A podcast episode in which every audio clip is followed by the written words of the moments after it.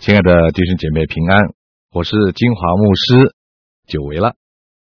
我很高兴有这样的机会，这次在空中神学里面跟你一起来探讨教牧书信这个题目。那么在还没有开始以前呢，我稍微要向您提几个建议。第一个呢，就是我盼望每一位同学弟兄姐妹，当你在跟我一起学习的时候呢，能够事前。把教牧书信这几卷书能够好好的研读一下，那么这样，当我们在探讨的时候呢，就不会太陌生。那么第二呢，就是我盼望我们在研读的时候，能够根据你现在在牧养的状况啊，有一些检讨。我会尽量带你一起在我们的课程中间有一些检讨，但是有很多时候呢，你有自己的状况，你在读教牧书信的时候，你会联想到你目前的。牧养的状况，你就可以做一些检讨，根据神的话来调整你自己未来牧养的方向。那么第三呢，我希望你能够有一个很好的学习，所以我不喜欢看见你在最后的时候才来猜我要给你的考题是什么。所以我一开始的时候，先把我要给你的考题告诉你，希望你能够在一面学习的时候，一面就根据这个考题来思想，那么最后你能够做一个很成功的考试。那么我出了两个题目，第一个题目就是，请你根据提摩太前书、提摩太后书跟提多书，分别说明教牧书信的特点。那么所谓教牧书信，当然就包括这三卷书了。这是第一个题目，我再念一次啊，请你根据提摩太前书、提摩太后书、提多书，分别说明教牧书信的特点。这是我们的考题哦。那么第二呢？就是神的仆人应该怎么样根据教牧书信里所讲到的真理来牧养现代的教会。第二个题目啊，我再讲一遍：神的仆人应该怎么样根据教牧书信里所说到的真理来牧养现代的教会？我盼望当你们一起来学习这门课的时候呢，我们在最后可以很清楚的回答这些问题。那这些问题最重要的就是帮助我们，让我们学习的教牧书信不但懂得神的真理，而且能够用神所教导我们的真理呢，能够运用在我们自己的服事上面。那么首先呢，这门课开始的时候，当然就是导论，教牧书信的导论。我准备用好几讲来讲这个题目。在还没有正式研读教牧书信以前，我们应该对整个的教牧书信有一个概括的背景的认识。讲到教牧书信呢，我们就先讲到。新约的书信，因为教牧书信是包括在新约的书信里面的一部分。那么书信的特质，第一方面啊，书信的特质是什么呢？那么说到书信，当然很清楚，书信讲白一点就是信，就是我们所写的信。所谓新约书信，就是以当时人写信的习惯和格式所写成的书卷，那么就叫做新约书信。新约时代的人，他们写信有他们一定的方式，有一套他们自己习惯的格式。圣经的书信大概就是沿用这样的一个习惯。那么这个格式是什么样子呢？通常呢，你翻开圣经就会很注意到那个事情，就是先写到写信的人是谁。通常不但讲他的名字，也会提到他的身份等等的。那么第二方面才讲到收信的人是谁，某某人写信给。某某人，所以提到收信的人是谁。那么，当这两方面讲完以后，第三就是讲到问候的话，就是在前面就问候某某人，我某某人写信给你，我先问候你。最后呢，到了第四方面呢，才是真正的写信的内容。所以呢，当我们读书信的时候，你会要掌握住要点，就是在写信的内容，这是我们要研讨的最重要一个部分。当写信的内容写完了以后呢，写信的人最后还会问安，重新的来提到他旁边有一些什么人跟他一起向某某人问安，先写信的人问安，向教会的弟兄姐妹问安，最后呢就是给他们带来祝福。这是一个固定的一个新约书信的一个格式，所以我们在研读新约书信的时候，你很容易的就能够从整个的书卷里头先把这几方面把它分别出来。那么然后呢，我就要讲到。书信就是写给人的信，本来是没有题目的，对不对？就是写给某某人的信。但是新约书信为了能够放在圣经里面，让读的人能够方便来学习、来研读神的话，所以呢，书信就有名字的。那么新约书信就是在我们的新约圣经里面的书信，大部分都是以收信的人来作为这卷书的名字。比方说提摩太书信就是写给提摩太的，但是也有用团体来作为那卷书的名字的。比方说以佛所书那是写给教会的一个整个团体，格林多书信是用那个教会名字来命名的。新约书信除了这个收信的人是用个人的名字和团体的名字来作为那个书信的名称以外呢，也有用作者的名字来命名的，用作者的名字来命名。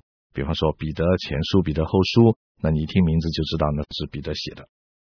那保罗的书信呢，因为比较多，整个新约二十七卷呢，保罗一共写了十三或者十四卷的保罗书信，因为太多了，就不能够用他自己的名字来命名。所以保罗书信呢，主要都是以收信的人来作为这个书的名字。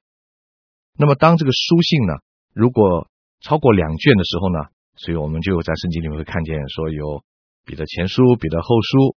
如果超过三卷的话，那你就会看见有约翰一书、约翰二书或者三书。所以呢，你就知道这个书信呢是同一个人的，按照时间的次序呢，写了三卷不同的。信给同一个对象啊，我们就用这种方法来分别。那么新约书信差不多是新约圣经里面的主要的部分，除了四福音、使徒行传跟启示录以外，其余的都是书信。所以书信在圣经里面是占有非常重要的分量的。那么其中保罗书信，刚才我已经说了。有十三卷或者十四卷，等一下我会讨论为什么会有两个数字啊。保罗书信又分成三组，第一组呢叫做其他书信，帖撒罗尼迦前书、帖撒罗尼迦后书这两卷是其他书信，那么可能是保罗最早完成的书信，大概是主后五十年到五十一年左右。在那里面就非常的坦直的讲到主再来的基督耶稣再来的信息。那么其他书信除了贴前贴后两卷以外，还有罗马书、加拉太书、哥林多前书跟哥林多后书四卷书。那这四卷书呢，就注重保罗所传的福音，还有护教，所以又称为福音书信，不是四福音啊，又称为福音书信，因为这几卷书里面特别强调了福音的教义。还有为了味道而做的这种辩护，我们说是护教。那么还有一卷就是比较争论的，就是我说的第十四卷希伯来书，也算是其他的书信里面。那么因为希伯来书里面从头到尾就没有讲到是谁写的，没有很清楚，也没有讲到收信的人的对象。有的人认为收信的人可能是讲到信主的犹太人，因为。这卷书里面提到是在耶路撒冷圣殿被毁之前的事情，讲到敬拜的意义。那么，所以很多人呢认为这卷书卷的作者呢是被质疑的。一直到了主后第四世纪的时候呢，很多的学者他们都认为这是保罗的作品。那么，这是一个质疑的地方，我们不在这里讨论到底这是不是保罗的作品。我我们只是把它归类在这个里面。让我们弟兄姐妹有一个认识啊，因为他的写作的题材、写作的方式、内容很多地方啊，是很多人怀疑是不是保罗的作品。不过呢，一般的人现在过了第四世纪以后，大部分的人都相信这是保罗的作品。那么除了刚才讲的其他书信以之外呢，另外还有就是保罗的书信里面第二类就是监狱书信，一共有四卷，就是以弗所书、腓立比书。歌罗西书、腓利门书，它的内容多半是包括保罗最深奥的教义。好，再讲一次啊，以弗所书、腓立比书、腓利门书、歌罗西书，它的内容是很深奥的，保罗所讲到的教义，所以在研读的时候呢是比较艰深，也比较难的。那么第三方面就是我们现在要探讨的教牧书信。教牧书信一共有三卷，就是提摩太前书、提摩太后书提多书。这三卷书主要是谈到教会治理和教牧的生活，教牧就是传道人的生活。所以这三卷书也有一个特色，就是他们都是写给传道人的信。所谓写给传道人的信，其中主要就是两个人啊，一个就是提摩太，一个就是提多，所以叫做提摩太前书、提摩太后书跟提多书。那么说到这里呢，我们就要谈谈什么是教牧书信呢？第一方面，你记笔记的可以写下来啊。第一方面，教牧书信就是新约圣经里的一类，其中的一类。圣经学者为了研究圣经的方便，他们把新约圣经按照彼此类似的情况呢，就分成了几类。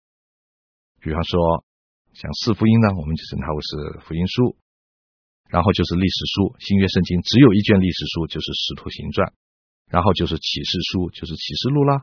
那还有剩下来就是书信。那么书信呢，又分成两种，第一种就是保罗书信。那么不是保罗所写的呢，就是其他的书信了，那就是我们称为做一般书信。所以当你提到一般书信呢，就是指不是保罗写所写的书信，叫做一般书信。那么然后呢，保罗的书信里面又分成其他的书信、监狱书信和教牧书信。那么我们要读的就是教牧书信这一类。保罗的教牧书信刚才已经提过了，就是那三卷书。三个提字：提前、提后和提多。那么第二方面，教牧书信是什么呢？教牧书信是保罗写给他亲密的同工提摩太和提多的私人信。我特别说是私人信，因为保罗书信里面专门写给个人的信实在是不多。除了提摩太跟提多是他的个人的写给个人的私信的对象之外呢，还有一个就是。腓利门书啊，这卷书是非常非常个人的，但是它不是讲到童工的信，所以不属于教牧书信。因为教牧书信的对象都是指导主工人牧养或者是布道而写的，因为这个缘故呢，所以早期的有一位教父叫做特土良，那么他就称这三卷教牧书信呢做祭司的书信，所以教牧书信最早的时候是被称为祭司书信的。因为呢，这些书是写给专门领导管理教会的祭司，所以呢，就叫做祭司书信。有很长一段时间，很多人都喜欢用这个名称。其实我蛮喜欢这个名称的，因为它讲到神职人员的那种使命感，就是神所呼召的祭司嘛，哈，神职人员的使命感。而且呢，初期教会的组织的规模啦、信仰的保存呢，以及福音的发展这些事情呢，哈。在教牧书信里都涵盖了这些呢，跟提莫泰、跟提多他们出色的牧养的工作有绝对的关系。所以呢，我蛮喜欢这个名称的，因为我自己也是传道人，我觉得嗯，这很好，这是给传道人的。不过到了一七零二年以后呢，有一位传道人，他就在研读这封书信的时候呢，他就想到这封书信其实就是讲到牧养的。所以他就给他起了个名字，叫做《教牧书信》。那个是在一七零二年，那慢慢《教牧书信》这个名字就慢慢被人接受了。后来有一位牧师呢，他在自己的教会里，他很会查圣经。他为了吸引人来听他从各地方来听他讲圣经呢，他就当他在讲这个《教牧书信》提摩太前后书跟提多书的时候呢，他就决定用这个名称作为他的打响这一炮的题目。他说：“我要讲的就是教牧书信，所以呢，慢慢的很多人就很喜欢用这个名称，就称为这三卷书叫做教牧书信。那我一直重复重复，就让你有个印象哈，教牧书信是什么？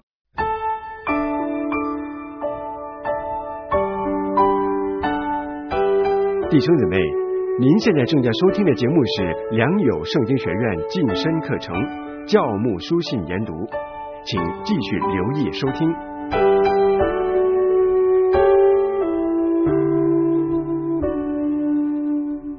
现在我们就开始来谈谈研读书信的秘诀。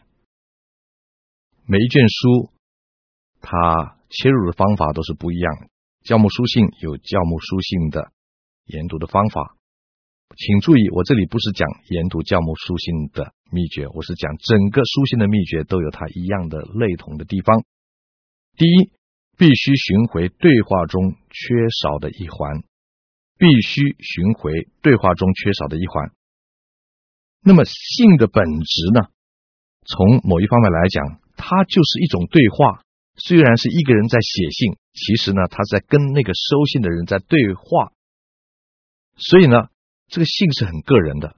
如果我们不清楚那个收信的人，那么我们对整个信的了解就会打折扣。写信的人他本人是非常清楚收信的对方他的需要、他的困难，所以他写的时候呢，他不会呢。很仔细的把对方这些东西写出来，但它的内容呢，很明显的是针对对方的情况而写的。如果我们不知道对方的情况的话，那我们读这封信就需要猜，哈，就不是那么容易来理解了。我们有了这封信，我们也知道它的内容，那么我们不了解对方，这就让我们缺少了其中的这个环，这个环就是那个收信的人。为了要清楚了解为什么作者要写这么样的一卷书给某一个收信人，我们就必须从圣经里的资料呢，去找出来，尽量的去想办法了解这位收信人到底是谁。所以读教牧书信哈，不是直接就是读教牧书信，我们先要对收信的人有一些了解，还有呢，就是要了解收信人当时所处的背景环境。那么这样，当我们读起来的时候呢，我们才会比较有这种切身的理解和体会。有的时候根本在圣经里就找不到太多有关收信人的资料，反而是透过你所读的那本书信，保罗写给那个人的书信呢，才能够收集到一点有关他的资料。所以，当我们在读教牧书信的时候呢，同时双管齐下的就是要了解那位收信人。希望能够对他呢有一个更深的同情感，我应该讲，这样你在读那封书信的时候，你就把自己当作是那个人，保罗在对你说话。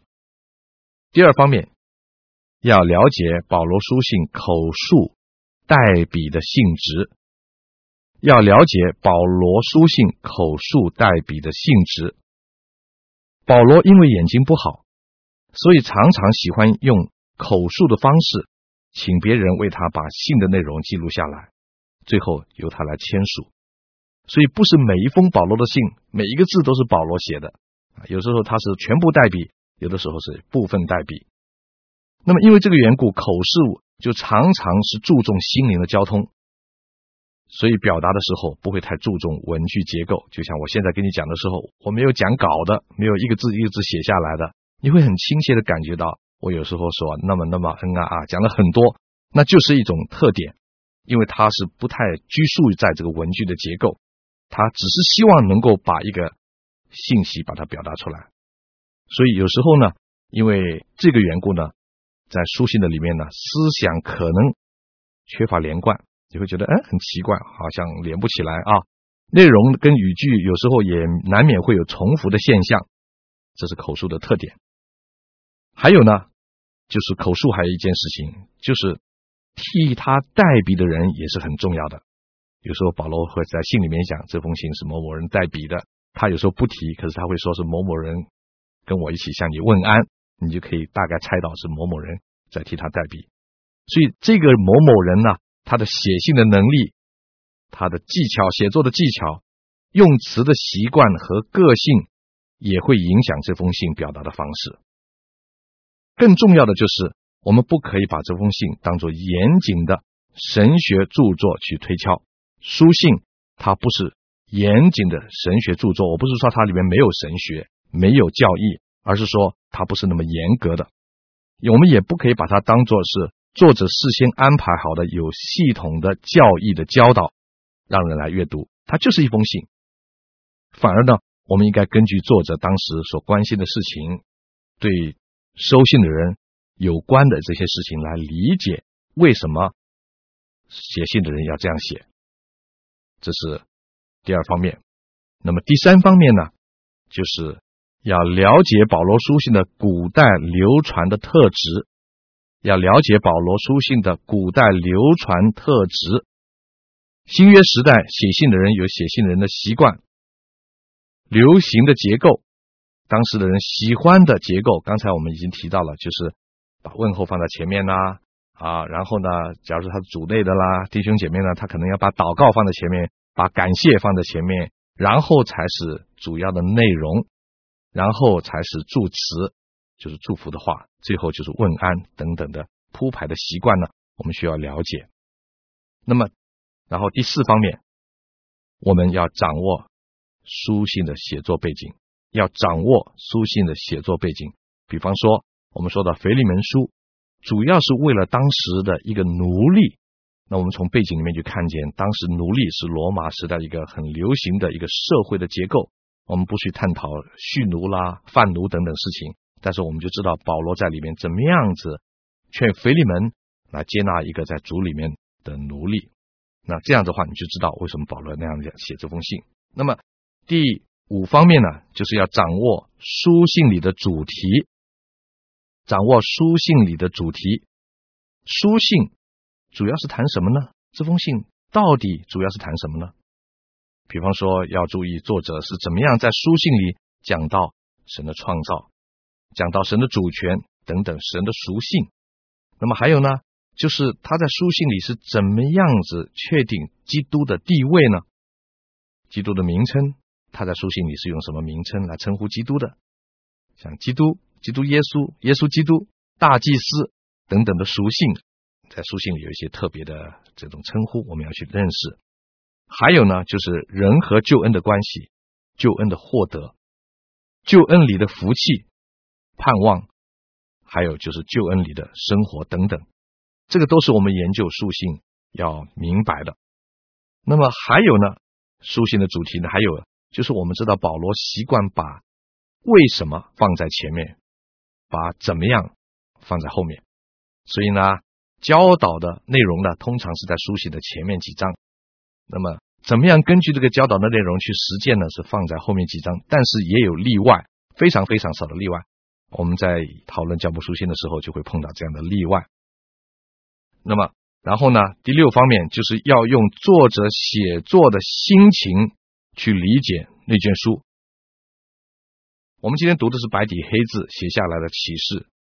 我们读的时候呢，不但是读到里面的信息，我们也能够用，如果能够用同样他写作的情绪来读那本书的话，就更能够明白当时。写作人的心情和他对那件事情的那种情绪，比方说在加拉太书第五章十二节，保罗在那里说呢，恨不得那搅乱你们的人把自己隔绝了。啊，你读的时候呢，你就会想到保罗是很愤恨的，很气愤的，那就是这样讲的，恨不得那搅乱你们的人把自己隔绝了啊。那时候你读的时候，那个情绪就上来了。原来保罗对那些啊坚守要守割礼的那些犹太律法主义的人是多么的头痛，他真是看到他们怎么样子的搅乱了神的道，影响了教会的弟兄姐妹。那么你用这种心情去读呢，就不同了。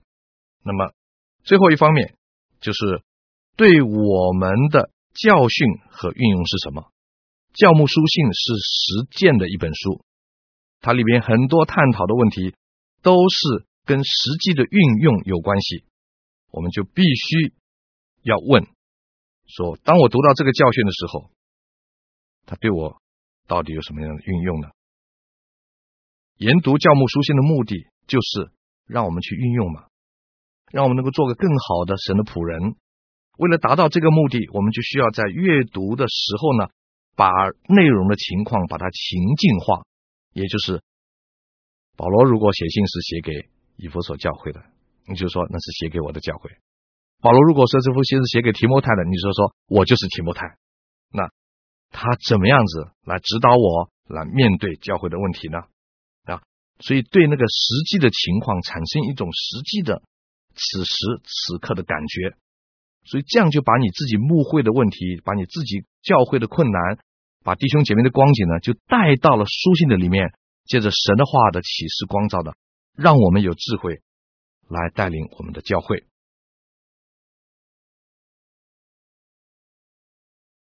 接下去我们要谈一个很重要的题目，就是研读教牧书信主要的内容。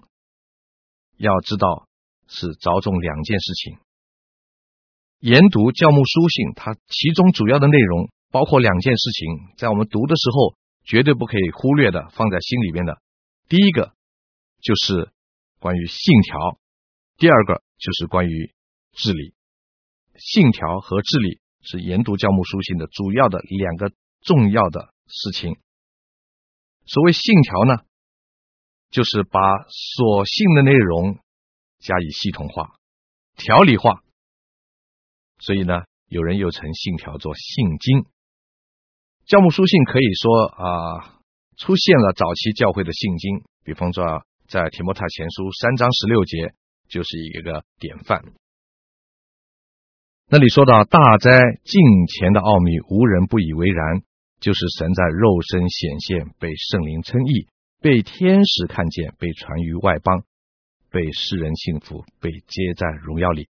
短短的几句话里面，讲到很深奥的信仰和教义，那就是当时最早期出现的信经。